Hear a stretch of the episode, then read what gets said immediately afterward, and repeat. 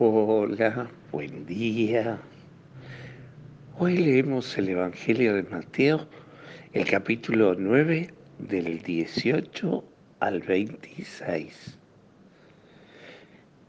Recuerdan ustedes que hace unos días decíamos que después del sermón del monte, Jesús, eh, Mateo nos cuenta, nos compila, nos junta, nos cuenta diez milagros de Jesús y hoy nos cuenta dos milagros juntos. Jesús está predicando y llega el jefe de la sinagoga, una persona de fe, honesta, vive su fe en el pueblo de Israel. Por Marcos, por su paralelo en el Evangelio de Marcos, sabemos que es Jairo, el jefe de la sinagoga, y va a pedirle a Jesús por su hija, que se ha muerto, pero que confía y tiene fe de que Jesús le va a devolver la vida. Jesús se va a la casa de Jairo, pero en el camino hay una mujer, una mujer que sufre pérdidas, flujos de sangre, hacía muchos años, para la ley del pueblo de Israel, para la, para la cuestión religiosa, la persona que, que está en estas condiciones es considerada impura. Y entonces esa no se anima a acercarse a Jesús, ni a hablar con Jesús, porque es impura, es indigna. Pero dice, con solo tocar su manto, quedaré sanada. Ciertamente la gente los apretujaba y los seguía y, y, no podía saber Jesús quién era, pero ella se acerca con temor de ser descubierta y toca la orla del manto de Jesús.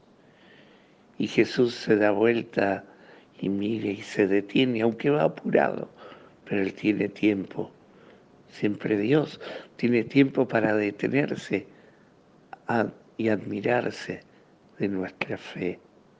Y entonces se da vuelta y le va a decir, tu fe te ha salvado, tu fe te ha salvado.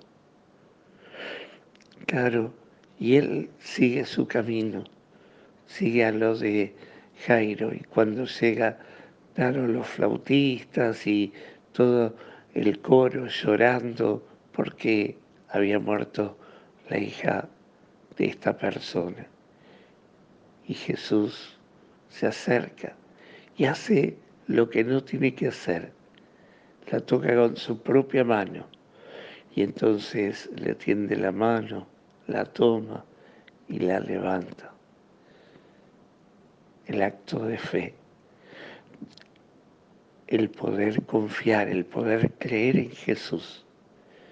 Por un lado, una persona que nada que ver, que era considerada impura, que quizás ni siquiera era religiosa, que quizás nunca había sentido hablar de Dios. Y por otro, alguien que tiene fe, que vive de la fe, que tiene un cargo dentro de la vida de la comunidad de fe. También confía en Jesús.